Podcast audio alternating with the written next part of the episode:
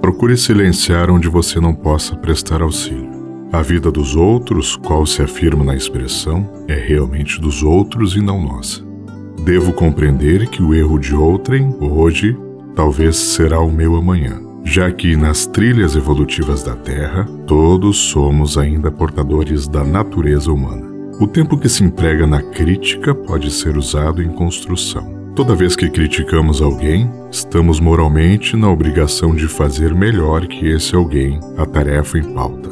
Anote: em qualquer tempo e situação, os pontos de vista e as oportunidades, os recursos e os interesses, o sentimento e a educação dos outros são sempre muito diversos dos seus. Criticar não resolve, porque o trabalho da criatura é que lhe determina o valor.